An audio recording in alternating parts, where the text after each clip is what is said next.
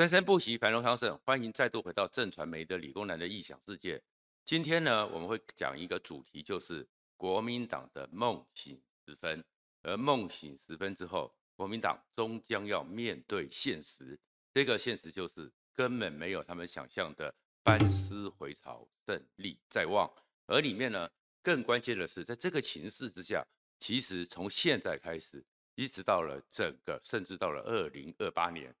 台湾呢，整个政治结构不是大家想象的，谁拿到了总统，谁就赢者全拿，会是一个三强鼎立，或是两大一小互相的合纵连横、远交近攻的一个局面。而更有趣的是，这三个主要的未来政治核心板块，三个人物，他们呢，都是一九七九年一起进入台大的同届同学，然后因为他们。所读的科系不一样，所以毕业的年限是不一样的，但是都是一九七九年进入台大的赖清德、朱立伦和柯文哲，我们必须关注他们，恐怕一直到二零二八年都是他们在台湾政治上举足轻重。如果你关注这个频道的话，请记得按赞、分享和订阅，谢谢大家。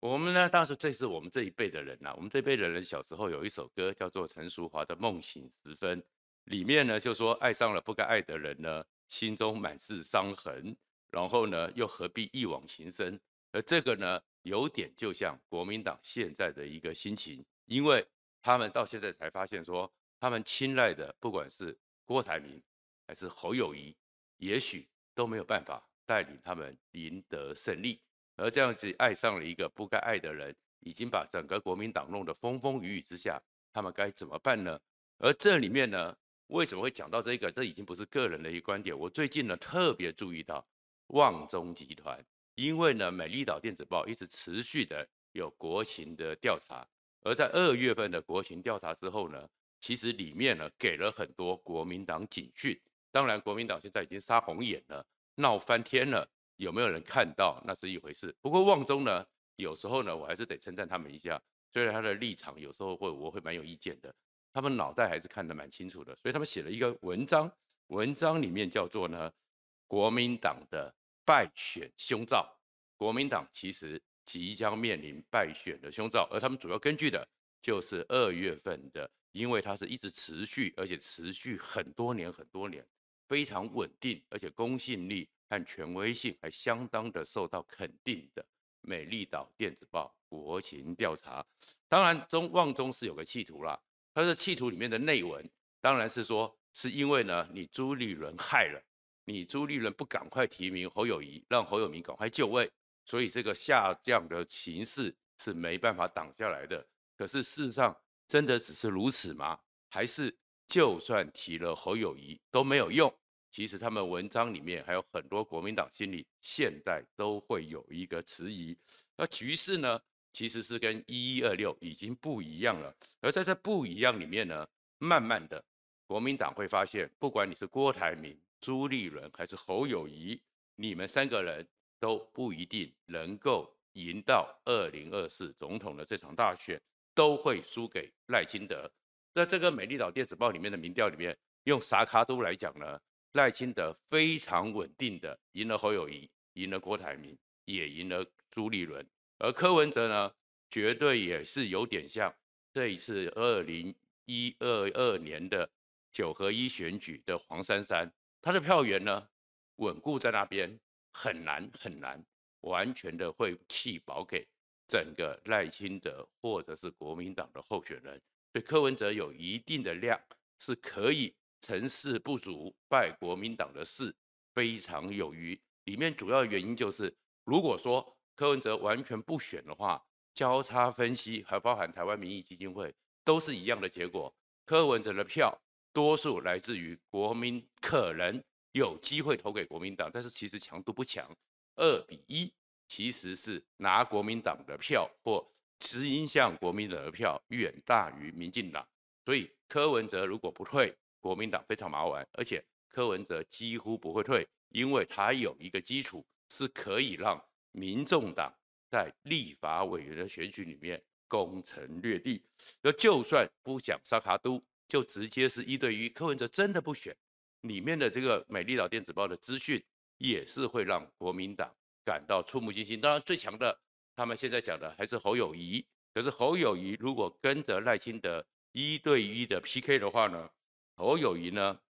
拿到了大概是四十六点几，而赖清德是四十点二，所以大概两个人误差是百分之六。哎，不要看说，哎，这样子的话，侯友谊还会赢啊？我们长期以来，包含国民党自己都知道，如果民调没有赢九趴，国民党就是输，因为国民党的动员的力量、国民党的集中的力量、国民党选民的强韧度，还有投票的强度，都远远逊于民进党，所以其实就代表着侯友谊就输了。而且现在是二月期间、三月期间，在这个时间里面。他们一直以为说，如果要复制二零一八、二零一九、二零二零的那个情势的话，当时县市长大赢，韩国瑜被崛起，那时候韩国瑜最高可以冲到快要六成，蔡英文只有两成，甚至于直到了七月十五号，韩国瑜都是一路冲天，冲到了是四十七点五对上蔡英文的十七，赢了三十趴。但是真正选举动员起来，韩国瑜立刻是断崖式的下坠。最后是惨败，所以如果是这个形势，侯友宜呢没有犯任何事，也没做任何事，除了好好做代志，岁月共好，团结共好以外，没有任何的状况，都已经下滑了。而这下滑的趋势都是一样，包含美丽岛电子报都在快速的下滑。这个形势其实对国民党非常不利。而这里面不利的话，除了个人因素之外，最重要的是政党的环境已经丕变了。在二零二二年的十二月，那时候的民进党受到台湾选民，包含是民进党传统选民、政绿选民的教训，所以民进党呢，当时的恰牙牙，当时的很多状况让大家不满，而国民党呢，在那个时候哎捡到了便宜，所以六合一选举、九合一选举大胜，然后当时的国民党的正面评价也突然之间跃升到三十九点七，但是短短的两个月不到六十天。国民党的正面评价巨跌了，到达百分之三十一点三，一下子跌了百分之八点四。而负面评价从四十六点三，一下子快速的攀升，到达了五十五点七，这个又上升的速度也超乎你的想象。所以这来来回回，国民党其实现在开始变成是恐怕讨厌国民党、厌恶国民党的情绪。在普遍来讲，高于讨厌民进党。当然，民进党还是蛮被人讨厌的，还有很多问题。而不但是如此呢，民进党呢反而是向上攀升。民进党的攀升之下呢，那就有一个重大的问题了。那你国民党该怎么去面对现在这个状况呢？因为现在这局面里面已经告诉你，国民党不足以胜利。可是这种不足以胜利之下呢，赖清德当然。会有他的一席之地，因为民进党已经定于一尊。而朱立伦呢，虽然他所有的民调里面，我称他叫做一成不变，大概就是百分之十，不管什么情况之下都一成不变。但是朱立伦这个党主席权威还有他的力量会越来越稳。而柯文哲在这个过程中，虽然他去跟着白沙屯妈祖，也没人要报道他，他走到哪边也没人知道，可是他的能量也还依然还在。所以这个情况之面里面呢，其实还有一个比较麻烦的状况是国民党。国民党里面呢有一个出了一个非常严重的状况，是他的年轻选票大量的流失。在整个美丽岛电子报里面呢，特别针对年轻人，二十岁里面，在给二十到二十九这批年轻人里面呢，其实国民党整个年龄层都在下滑，而在二十到二十九岁的好感度下滑的特别严重。本来呢，好感度呢还有百分之四十五点四，突然之间巨跌了，到了百分之二十九点五，而恶感度呢从四十五点四一下子攀升到了六十四点九，而民进党呢，它的正面形象从三十四点五直接超过，变成了三十九点六，跟民进国民党又差不多了，而且高于国民党现在的正面评价，跟民国民党最高的时候差不多。而负面评价从五十六点五降到了四十九点八，所以其实民进党在回魂了，而年轻人现在对国民党非常的厌恶。那原因就是因为现在我们也讲了很多现象，恰牙牙的是国民党。而这个情况之下，赖清德当然定于一尊，但是赖清德也没那么稳，没那么稳的原因，当然就是滚个民进党内部里面还是有一些状况。不过这些状况倒不是他的派系，而是民进党赖清德要去面对一件事情，就是民进党在这四年的执政之下，在蔡英文和英系的中龙还有苏系的整个掌控之下。民进党之所以会大败，先前会大败，是因为民进党的国民党化。而这样的一个国民党化，虽然赖清德就任了党主席之后，每个礼拜一次中执会，甚至中常会，一波又一波，一波又一波的要拆弹，可是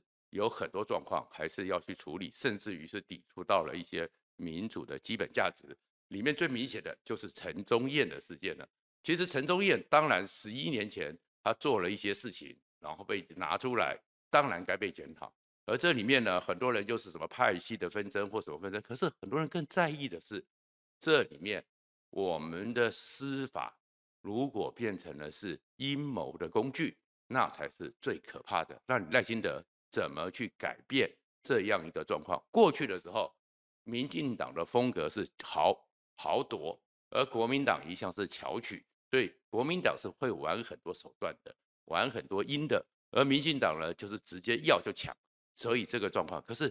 陈忠彦事件，不管是不是陈忠彦，有人要打击赖清德，因为赖清德排黑条款里面有针对英系，或者是有人认为陈宗彦可能会是下一次台南市长候选人，所以现在提前的消灭他。里面的关键在于十一年前一些司法减调，特别是检察官的内迁，这个内迁的问题。基本上就是减调司法系统，就算是律师，其实也看不到怎么突然之间把它变成是一个清算的工具拿出来。当然，陈宗彦要被查，里面有没有人压案要被查。就算那个时候是马英九时代，罗英雪当法务部长，大家都该查。但是一个应该不能拿出来变成是权力斗争的工具，突然被拿出来。这个是一个非常严重的大问题，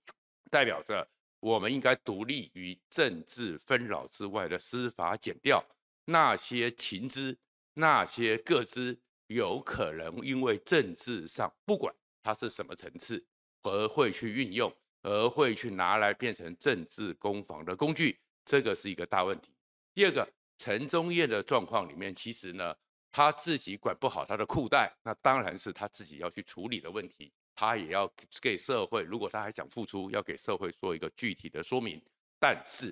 里面到底有没有因为职权而做了一些职权上的所谓招待，这个是败坏官争的问题，这也要清查下去。所以不能这样子，因为陈宗彦请辞就糊弄过去。可是在这过程里面也不能搞过头。国民党在这个过程里面呢，其实社会上也有一些反感。巧心，徐巧芯就是在这个过程。其实我就是包含是我去理发的时候，很多阿嬷，很多那个理发的阿嬷都觉得太过分、过头了。过头的原因是你徐巧芯不应该去打那个电话，刻意的去嘲讽陈宗彦，因为你这个状况也逾越到你是一个市议员，还有这样一个资讯里面，当然。徐巧芯是要抢声量，他最近在国民党里面跟费鸿泰，甚至连跟秦慧珠这样的纷纷扰扰很多，可是抢声量抢成这个样子，有一些界限都没有守到，那么跟先前民进党让人痛痛恨的绿色侧翼一四五零那种行径，恐怕都会获得了教训。所以这个情况之下，不过目前为止赖清德还是非常稳的。你会看到他的民调里面，他不会因为民进党的这些纷纷扰扰有开始往下滑，而民进党呢，至少连陈吉仲都懂得道歉了。坦白讲了，台湾社会哦，当你比较放低放软，而不是这样恰牙牙，其实你通常就算搞得很糟，包含蛋的问题，蛋价偏高，蛋量确确实实稍有不足，但是不是在过去以前一样一直拼命讲，一直拼命的压制。至少是对人民民众的感受稍微谦卑。其实民进党基本上这一关还是稳稳的可以度过。但是你国民党如果天天的在鬼扯淡，扯来越扯多，其实都会受到反作用力。可在这里面的过程中呢，你会看到的就是那你侯友谊呢，在这个重要的事件里面，你根本都没有表现空间。当你是一个地方首长，和当你是一个可能是国家的重要的总统的时候，那个就差距很大了。其实台湾对于地方首长，大家也都知道是怎么回事嘛。有人那么 care 林之妙吗？有人那么 care 张立善吗？有人那么 care 过去的林明珍当南投县长，都有很多纷纷扰扰吗？没有吗？其实这个时候，当你要当总统的时候，这些事情你都必须有所态度，有所表达。但是呢，郭台铭就太急了。郭台铭急的呢，以郭台铭想要选总统的高度。你不是只是在脸书上发请了一个小编，或你自己口述，小编帮你弄的，叫做圣诞快乐。你的格局、你的层次、你的能量，如果说这个蛋的问题，鸡的蛋鸡的一个整个生产环境，是不是能够用一些更科技的方法，让整个产能更加稳定？你全世界都知道，就是红海，红海有这个能力，两百万套的模组。立刻能够协助改变这样的事情，就好像我们当时缺口罩的时候，你马上就可以用你的模组做出一个口罩的一个整个生产机制，就好像我们在缺 PCR 的时候、缺核酸的时候，你有办法马上做了出来。所以，包含是全世界在追逐电动车的时候，你马上也有你那么全世界最大量的两百万套模组的经验和能量都可以解决。所以，如果郭台铭，你最近因为你是因为太急切了，然后很多的民调下滑，你想要挽救，其实你可以更高格局。而这里面呢，朱立伦呢还是坐在那边稳稳的。但是稳稳的里面呢，朱立伦虽然一成不变，但是他的党主席不会掉，因为民进党梦到了一个核心问题。赖清德当然是稳的，一定是民进党第一尊。可是民进党的立法委员上次是因为韩国瑜的状况。捡到便宜，优势过半。这一次不管国民党怎么烂，回到基本盘，回到基本面，国民民进党的立委一定会比这一次少掉二三十席。而这都是国民党一定会捡到的。而且民进党还有一个状况是，现在的赖清德不是那么一个魅力型的人物，所以不会有像那个时候的一个风潮。而就算是侯友谊最后被征召当初选。朱侯友谊也不是韩国瑜，他的仇恨值也不会那么高，但是大家对他的疑虑值是会蛮高的，应该会不输于整个当时的韩国瑜。而郭台铭呢，恐怕有还有很多纷纷扰扰还是会出现，所以这个状况之下，其实民进党他真正的问题，如果说他的人选够，人选好，也不见得立委会这么惨。那偏偏是民进党在这几年的时候。其实没有什么真正地方扎根经营的人才，很多人才，你看他连内阁改组阁员里面都换不了太多，真正的因为助理世代也差不多用尽了，用尽之后没有心血，没有心血就是只有正二代、正三代，其实也讨不到便宜，所以这个情况之下，朱立伦还是可以稳坐立法院，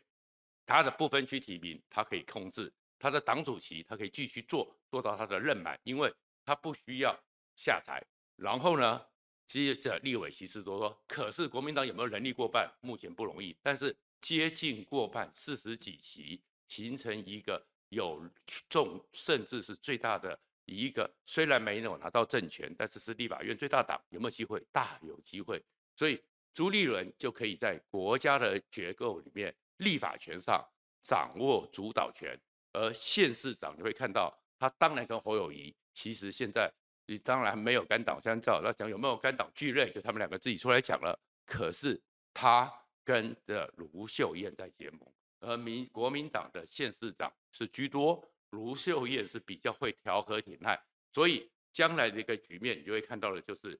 赖清德很可能还是可以当选总统，但是他的阁员。其实，民进党人才的一个现在流失和不足情况之下，大概也是事务官内阁。然后这样一个状况之下，其实不会太强势。然后呢，立法民意的这个强势，加上地方上国民党是可以跟他分庭抗礼。然后这里面又有一个人就拿到便宜出来了，就是柯文哲。柯文哲选总统绝对没有机会，但是以刚刚讲的。刚刚讲的国民党的年轻的人对他的恶感，中间选民对国民党的恶感也没有回到民进党，所以最后，尤其是我们知道总统大选还是关心国家，长期以来的经验，总统大选的投票率都高于地方十趴左右，所以柯文哲还是因为投票率的高，加上中间选民和年轻选票，他的立委其次不会少，就会是整个立法院中间枢纽关键的少数。对未来的局面就会是这三卡都在边转动，而这个时候其实侯友宜就要去真正的去面对思考一个问题。王金平讲的是很有道理的，其实真的现在最强不代表未来最强，而侯友宜的问题虽然也不是绕跑，因为它的快速下滑绕跑，其实很多人就说可以了解，也可以原谅，但是空洞和草包才是绝对的问题。今天就讲到这里，谢谢大家。